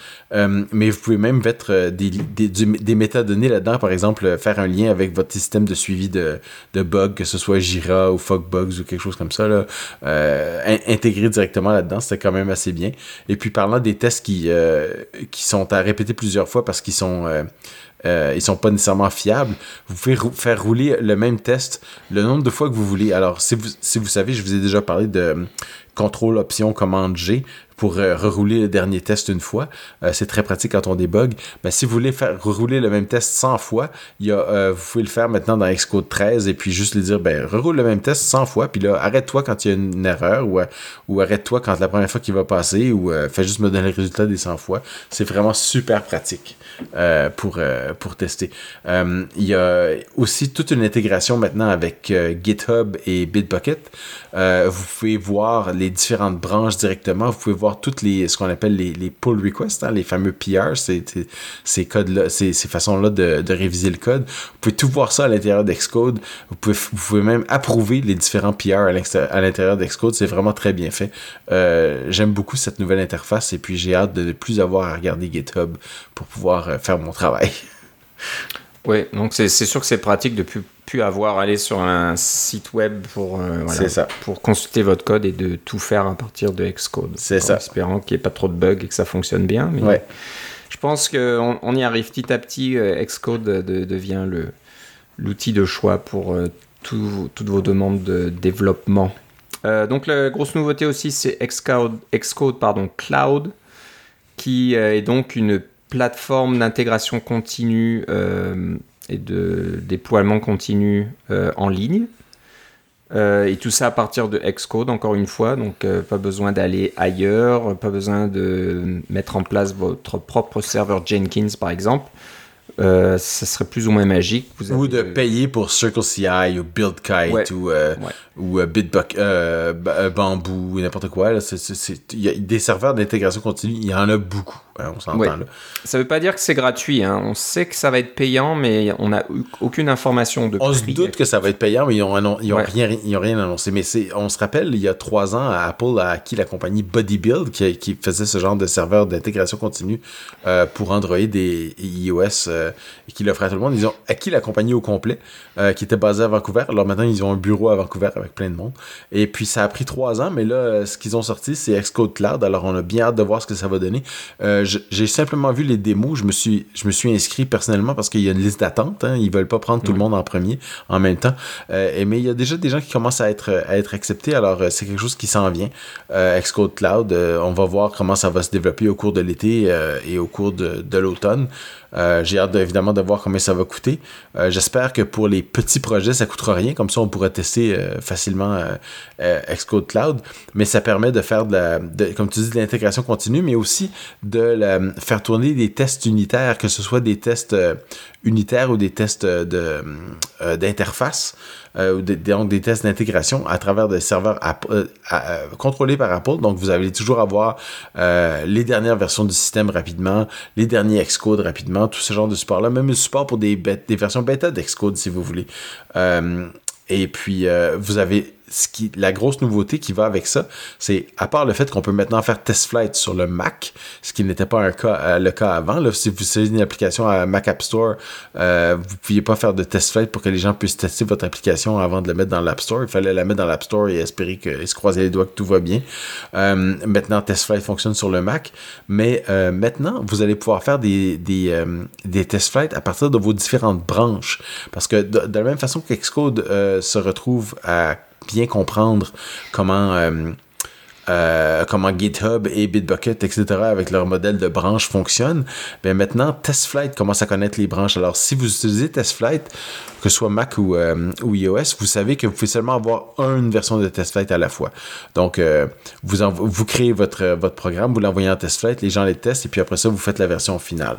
Mais euh, c'est pas pratique si vous, si vous êtes plusieurs développeurs et que vous faites différentes choses en même temps et vous voulez qu'ils soient testés de façon simultanée par différentes personnes ou euh, voir comment les, les différentes euh, fonctionnalités que vous avez mis interagissent entre elles. Euh, mais maintenant, avant, il fallait faire ça avec des builds euh, qu'on appelle entreprises ou des builds avec qui sont signés localement pour pouvoir les tester localement.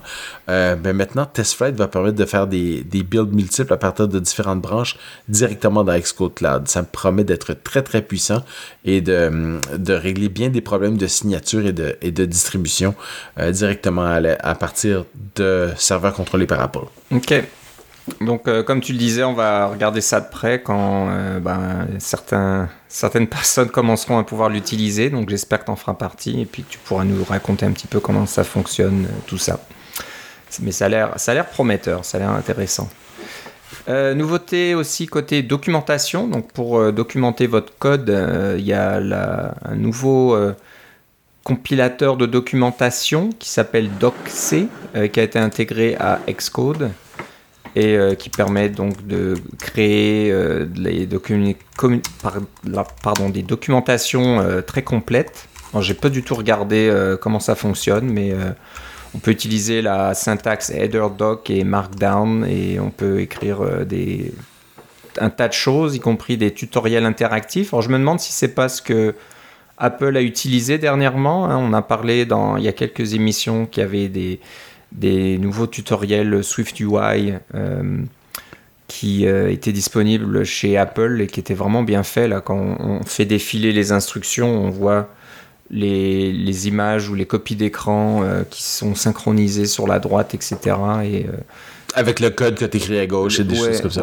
Est-ce que c'est ça vient de ça? Ce serait pas euh, étonnant, je pense. Oui, c'est exactement ça. Voilà. En fait, ils l'ont présenté dans la présentation. Ils ont dit on a bâti tout nos tutoriels avec ça. Alors, c'est simplement euh, du, du, code. Euh, c'est une combinaison de, de commentaires que vous mettez dans votre code. Alors, il y a une certaine syntaxe à respecter, un peu comme quand on utilisait header doc et des choses comme ça, qui est utilisé par plusieurs façons de.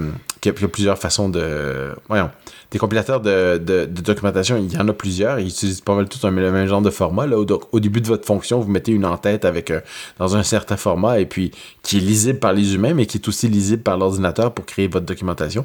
Donc, il y a ça.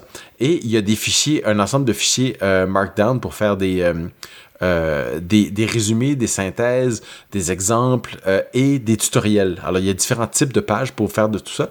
Et quand vous faites, vous, il y a un outil en ligne de commande qui vous, pardon, il y a un outil intégré à Xcode qui s'appelle Build Documentation qui va prendre tous vos fichiers de documentation et les compiler en une, une archive de documentation qui est soit lisible directement dans Xcode, un peu comme les tutoriels dont tu parlais, ou même qu'on peut exporter pour, en faire un espèce de mini site web interactif, comme les, les, tutoriels sur le web d'Apple.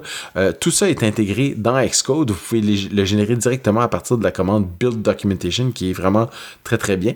Et il y a un équivalent en ligne de commande aussi. Comme ça, vous pouvez générer votre documentation à partir de votre serveur d'intégration continue, si vous le voulez. Euh, même carrément, vous pourriez, euh, de, votre serveur d'intégration continue, créer le, fichier de documentation web et l'envoyer sur votre serveur web euh, en une seule commande pour que votre documentation web soit toujours à jour avec ce que vous faites dans votre code source.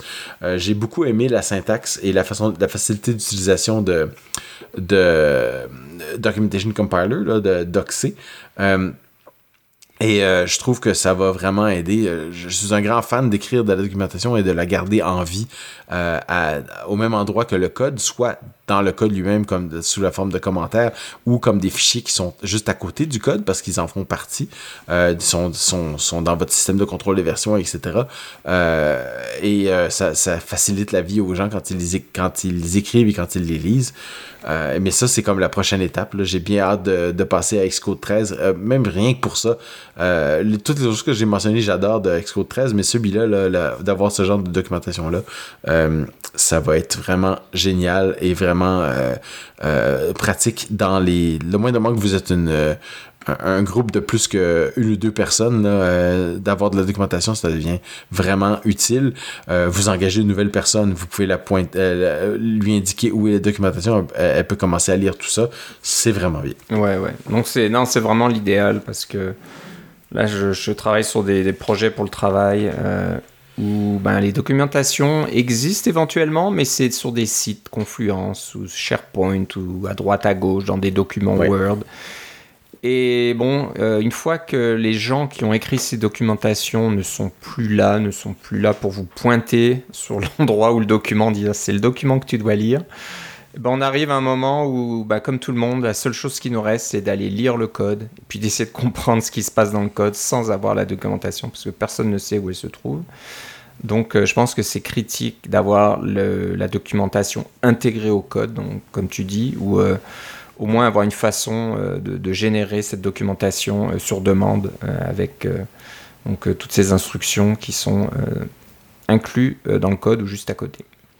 Donc ouais, c'est à voir parce que comme je te disais, c'était assez impressionnant ces tutoriels Apple. donc si on peut faire ça nous-mêmes maintenant, c'est assez génial.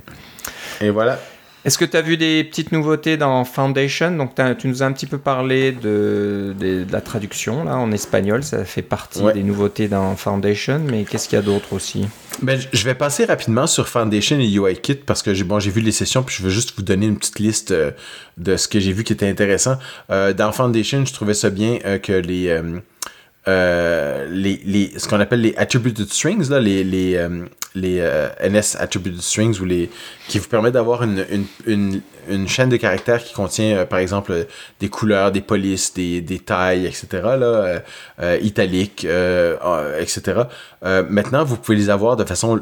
ces Attributed Strings-là peuvent être localisés. Donc, vous n'êtes pas limité à, à des, des, des, strings en anglais ou à, à monter la localisation vous-même à de votre programme. Vous pouvez le faire directement avec les euh, les macros de NS. Et puis je trouvais bien que les, différents formateurs, là, comme le, le NS euh, avant les configurer c'était un peu barbant. Il fallait créer le, formateur, il fallait ensuite lui donner euh, toutes sortes de caractéristiques et ensuite il fallait l'appliquer. Mais maintenant, ces formateurs-là, ils prennent tous un bloc de complétion qui vous permet de le configurer à l'intérieur du bloc. Donc c'est très facile à lire, très facile à entretenir et facile à comprendre. J'aime bien cette petite adaptation-là. Et euh, au niveau de UI, c'est les deux trucs que j'avais remarqué dans Foundation qui étaient vraiment bien. Euh, dans UIKit, euh, juste une petite liste rapidement. Euh, j'ai déjà parlé de la navigation focus style Apple TV. on a déjà parlé de, de, de SwiftUI, bien sûr, mais SwiftUI et UIKit, c'est les deux. c'est le grand frère et le petit frère. Hein. J'aime bien le fait que euh, vous pouvez créer des, des, euh, des, fenêtres avec une affaire qui s'appelle Window Scene qui vous permet d'avoir une fenêtre qui est au centre de tout. Comme par exemple, si vous avez en, en multitâche iPad, vous avez euh, Mail à gauche et puis, je sais pas moi, Safari à droite et que là, vous voulez composer un message, mais vous voulez vraiment le... vous voulez lire un message, vous voulez, vous voulez lire en, en, détail. avec Window Scene, vous pouvez avoir comme une fenêtre qui va un peu au-dessus en, en surbrillance qui vous permet de de mettre votre contenu en valeur euh, si vous voulez que cette, cette chose-là soit vraiment bien vue, même si vous êtes en mode multitâche. Euh, sur iPhone, on, parlant du, on parlait du iPad, là, on peut parler du iPhone. Euh, vous savez, les différentes euh, présentations d'alerte, par exemple, les trucs qui glissent à partir du bas. En anglais, on appelle ça des sheets, là, mais je, je pense pas qu'il y ait un terme français. Mais c'est ce message qui apparaît à partir du bas qui vous permet d'avoir une série de boutons pour faire différentes actions. Mais maintenant, ça monte toujours jusqu'en haut de l'écran ou presque en haut. juste, il couvre pas la, la date et l'heure généralement. mais maintenant, vous pouvez les faire demi-taille. Par exemple, si vous avez juste deux boutons, euh, c'est beaucoup plus pratique d'avoir un truc demi-taille que d'avoir la taille complète. Des petits détails comme ça. Et parlant de boutons, euh, les boutons peuvent avoir maintenant des lignes de texte multiples. Hein? Plus besoin d'avoir un bouton qui fait seulement une ligne de texte euh, compressée de gauche à droite. Maintenant, vous pouvez avoir plusieurs lignes de texte dans votre bouton. Donc, c'est ça permet de faire des boutons plus gros avec plus de texte dedans. C'est vraiment bien. Et puis, j'avais remarqué des petites améliorations sur UI Image. si vous voulez faire des petites des petits onglets de présentation euh, à partir d'images pleine grandeur. Il y a des, nouvelles euh, façons d'utiliser UI Image pour faire ces petites images de façon extrêmement efficace et, euh, rapide en utilisant toutes les améliorations qui existent sur, iOS grâce à, UI Image. Genre ça, c'est un peu mon petit mon petit tour euh, euh, très rapide de ce qui est nouveau dans Foundation dans UIKit. Évidemment, comme tu dis, pour les détails, allez voir les, vidéos, là, mais c'est ce qui avait m'avait tapé dans l'œil un petit peu. Ouais, ouais. Bah ben, merci de partager ça avec nous. Oui, bien sûr, c'est juste un survol hein, dans cette émission. Il y a eu beaucoup, beaucoup, beaucoup d'annonces, beaucoup de choses et beaucoup de contenu. Oui, là, je vous dis comme euh, des, heures et des heures de vidéos en, quelques minutes. Là, ouais, donc voilà, il y a toutes les vidéos en ligne disponibles là, sur développeur.com, je pense, ou euh, apple.com baroblique WWDC. Là, vous aurez le lien. Ou alors, si vous avez l'application développeur sur votre euh, appareil euh, iOS ou sur votre Mac, tout est là. On peut faire des recherches par mots-clés, par collection, etc. Donc, tout, tout, ce qu'on a parlé aujourd'hui dans notre épisode, vous pouvez aller voir ça en, en grand détail avec tout un tas d'informations tout un tas de présentations, euh, de, petits bouts de code et des choses comme ça. Donc euh, très intéressant. Donc euh, bah, une bonne WWDC. oui, c'était une bonne cuvée, tu as raison. Très chargé en logiciel, très très léger en matériel, pour, malheureusement pour certains. Donc il faut toujours être un peu plus patient pour ce nouveau MacBook Pro M1. Alors, bon, espérons que ça sera pour la rentrée peut-être. Mais je sais qu'il y en a certains d'entre nous qui attendent ça avec impatience. Euh, ok, oui. Donc euh, un petit peu décevant à ce niveau-là parce que euh, assez régulièrement pendant les WWDC, Apple aime bien annoncer des machines professionnelles qui sont pas nécessairement disponibles le jour même. Excuse-moi, c'est mon, mon HomePod qui, qui veut parler, j'ai rien à lui dire. Euh, il voulait te parler des machines professionnelles. Ouais, peut-être, attention. Euh, mon, assistante ou mon petit pamplemousse, euh, assistant pamplemousse, va me donner des informations peut-être sur les nouveaux Mac. Mais voilà, donc le Mac Pro, par exemple, avait été révélé pendant la WWDC. On s'attendait un petit peu à une chose similaire. Et eh bien non, malheureusement. Mais ça viendra. quelque chose me dit que les nouveaux MacBook Pro M1, X ou M2, on les verra probablement euh, à l'automne ou d'ici l'automne. Euh, une chose que tu as vu passer, Philippe, euh, c'est les Digital Lounge. Donc, je ne sais pas si on en avait parlé avant la WWDC, qu'il y aurait des forums comme ça. et tu nous dis que tu y as participé? je pense qu'on l'a. Oui, je pense qu'on l'a mentionné. Euh, alors, c'est ça, c'était. On savait pas exactement comment ça allait marcher quand on, s'est parlé, mais finalement, ce qui s'est passé, c'est que Apple a utilisé le logiciel Slack, euh, qui est utilisé par beaucoup de compagnies. Euh, ils ont fait un, un domaine Slack, là, ça s'appelait W21, et on pouvait s'inscrire. après ça, on était accepté, et puis là, on se retrouvait avec un nouveau un nouveau canal Slack finalement dans lequel il y avait on parlait de Swift UI, on parlait de Developer Tools, on parlait de Swift, puis il y en avait un autre, je me rappelle plus. Je pense que c'était des trucs de design. Il y avait comme quatre canaux principaux. Euh, moi, je me suis inscrit à deux. C'était les Swift UI et les, outils de développeurs. Et euh, c'était des endroits qui étaient un, peu. c'est pas tout le monde qui pouvait mettre des messages, mais il y avait moyen de. À différentes, différentes heures, il y avait moyen de poser des questions aux équipes. Par exemple, si, si les vidéos de, de Swift UI ou de Xcode Cloud étaient sorties une certaine journée, eh bien, dans la même journée, on avait l'occasion pendant une heure ou une heure et demie de poser des questions directement euh, à l'équipe qui travaillait là-dessus et ils nous répondaient. Et puis c'était vraiment bien parce que c'était interactif. On voyait vraiment que les gens posaient des, bonnes questions. Les questions étaient, étaient modérées. Hein. On posait la question et ça s'en allait dans une queue et il y avait quelqu'un qui allait choisir si notre question était bonne et puis alors on allait avoir une réponse. Là. Mais euh, ce, que, ça veut dire, c'est que le contenu de ces, euh, de ces canaux Slack-là était vraiment de très bonne qualité parce que les questions étaient bonnes. Euh, même il y avait des questions difficiles ou des questions auxquelles on, se disait, ah, est-ce qu'ils vont vraiment répondre à ça? Mais, mais, oui, ils ont répondu à ça. et, et tout, ça était en place. Euh, et c'était vraiment, euh, vraiment bien. Mais euh, le vendredi à 5 heures, Apple a carrément tout effacé. Donc, si vous aviez Slack ouvert euh, et que vous aviez toutes ces choses-là, vous pouvez les regarder puis des choses comme ça, ben, la Slack a carrément disparu. Alors, vous ne pouviez plus avoir accès à ces, questions-réponses que, ma foi, je trouvais qui vraiment bien. Mais il y a des gens qui ont fait mieux que moi. Ils ont gardé une archive de toutes ces conversations-là en faisant, j'imagine, une tonne de copier-coller finalement euh, pour euh, garder la structure. Et on mettra le lien dans les, dans les notes de l'émission, mais c'était vraiment une, c'est vraiment une archive assez fidèle. Moi, je l'ai j'ai comparé avec euh, ce que j'avais en souvenir et ça me je trouvais ça vraiment bien. Euh, vous, pourrez, vous, pourrez, aller voir euh, les détails si vous n'avez pas pu participer. Il y a beaucoup d'informations intéressantes et c'est bon de voir que c'est des humains derrière tout ça chez Apple aussi. Oui, hein, ils sont humains aussi. Donc oui, c'est sur github.io. Vous suivrez les, les notes de l'émission pour trouver l'adresse exacte. Mais voilà, vous avez toutes les questions et toutes les réponses à une grande page là. Euh, je sais pas combien elle fait de long là, mais il y a tout un tas d'informations. Donc voilà, si vous êtes comme moi et que vous avez complètement loupé euh, ces conversations sur Slack, ben voilà, vous êtes sauvé, vous pouvez euh, les retrouver sur cette page github.io qui s'appelle WWDC21 Lounges. Euh, et dernière petite chose euh, assez rigolote, euh, tu nous as décoté, Philippe, un petit utilitaire pour le Mac qui permet de de pas simuler, mais de, copier, on va dire, les, couleurs des, des, nouveaux iMac. Donc, on sait que les nouveaux iMac M1 euh, ont tous euh, des, couleurs assez intéressantes. Là, ça rappelle un petit peu le l'iMac euh, des origines, qui, était, qui venait en plusieurs couleurs. Donc voilà, vous avez tous ces Macs de couleurs.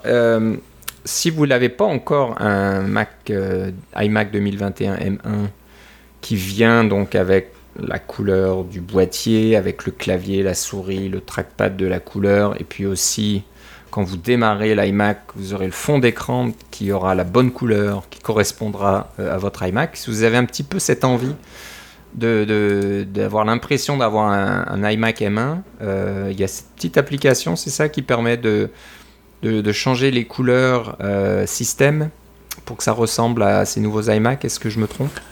C'est ça. Alors, il y a un. on, ne parle pas de changer évidemment la couleur de votre iMac ou de votre fond d'écran. Ça, vous êtes capable de le faire vous-même. C'est pas un gros problème. soit avec une petite calette de peinture ou avec carrément une image pour votre fond d'écran. Mais il y a cette fonctionnalité-là qu'on appelle la couleur d'accent. Hein, quand vous allez dans vos préférences système, vous pouvez choisir une couleur d'accent. Et puis les couleurs d'accent de base, euh, soit vous pouvez choisir la couleur que vous voulez. Là. Vous avez un secteur de couleurs où c'est par exemple, il y a un bleu, un violet, un rose, un jaune, un orange, etc. Mais il y avait euh, sur les iMac M1, il y a cette couleur qui est euh, qui s'appelait simplement iMac, qui était euh, la couleur d'accent de votre iMac particulier. Donc, si vous avez un iMac jaune, il y avait un certain jaune qui n'était pas exactement le même que le jaune du système, des choses comme ça. Mais il y a quelqu'un qui a écrit une petite application qui vous permet de choisir ces couleurs-là directement, les couleurs des iMac officiels à l'intérieur de votre préférence système. Alors, c'est juste un petit clin d'œil rigolo à tous ceux qui n'ont pas de, de iMac de ces couleurs-là. Si vous voulez vraiment avoir ces petits accents-là, c'est possible. Voilà, donc c'est un développeur, je vais essayer de prononcer son nom, ça va être pas évident, qui s'appelle Madi Pchatnia, Pchatnia, j'imagine, donc M-A-H-D-I B-C-H-A-T-N-I-A. Et euh, donc le projet, euh, si vous allez sur son site qui s'appelle madi.jp, M-A-H-D-I.jp, euh, vous aurez la liste de toutes ces applications. Et la première dans la liste, ça s'appelle Accents, A-C-C-E-N-T-S. Et c'est vraiment tout simple, hein. c'est probable, je ne serais pas étonné s'il y a du Swift UI derrière tout ça. voilà, c'est une petite, une petite fenêtre simple qui offre une petite palette de couleurs et vous choisissez donc les accents, là, les, fameuses couleurs euh, d'accent euh, que vous voulez sur votre Mac. Ça, vous aurez l'impression d'y être. Bon voilà, ça termine notre épisode aujourd'hui. Euh, épisode spécial. Épisode spécial, un, petit peu en retard là. Désolé, on a eu une petite semaine de retard. On était pas mal occupés tous les deux la semaine dernière, donc on a un petit peu loupé l'enregistrement. Mais on l'a fait quand même cette semaine. on va, on va peut-être essayer de se reparler dans dans, l'été, on, va voir encore. D'habitude, on fait une petite pause pendant l'été, mais euh, bon, en fonction de nos disponibilités puis de, des, nouvelles, c'est possible qu'on fasse un, petit épisode ou deux pendant l'été. Mais bon, si jamais on se reparlait pas, on vous souhaite tous de passer un bel été. Euh, un petit peu moins confiné si possible en fonction euh, de la région du monde où vous habitez. mais au moins de, pouvoir sortir un petit peu puis de, de, prendre le soleil, ça va nous changer. Si vous voulez nous écrire, vous pouvez nous écrire à cacaocast.gmail.com. Vous pouvez nous partager euh, des, petites trouvailles euh, de votre côté, euh, des frameworks intéressants, ou nous poser des questions, ou peut-être faire des petites corrections si on a dit quelque chose de, travers. Ben, Ou si vous envoyez des modèles 3D, ça va être rigolo. Ou des modèles 3D, peut-être pas de n'importe quoi là, mais non, des modèles 3D intéressants. On, fait confiance à nos auditeurs. Mais bien sûr. Ça peut être intéressant. Euh, vous pouvez aussi euh, aller sur le site cacaocast.com. On a, tous les épisodes sont, disponibles. Euh, vous pouvez bien sûr nous écouter sur iTunes et Spotify et probablement d'autres plateformes qui récupèrent notre flux RSS. Là, je ne sais pas trop lesquelles, mais bon, ça, ça doit fonctionner aussi. sinon, Philippe, si on veut savoir ce que tu vas faire cet été, par exemple, où doit-on aller? Moi, ça va être sur Twitter avec Philippe C, LIPPEC. Voilà, et puis pour euh, suivre les annonces de nouveaux épisodes, vous pouvez suivre euh, le compte CacaoCast euh, sur Twitter aussi, et vous serez les premiers à savoir quand un nouvel épisode est disponible. Voilà, donc comme je disais, on va peut-être se reparler un peu plus tard dans l'été, on verra là. J'avoue qu'on va peut-être pas mettre un, calendrier bien précis là-dessus, mais c'est en fonction de nos disponibilités, puis aussi de, l'actualité. S'il y a des petites choses intéressantes, on, essaiera de se reparler. Voilà, bah, je te remercie Philippe. Moi aussi Philippe. On se reparle une prochaine fois. Salut. Bye bye.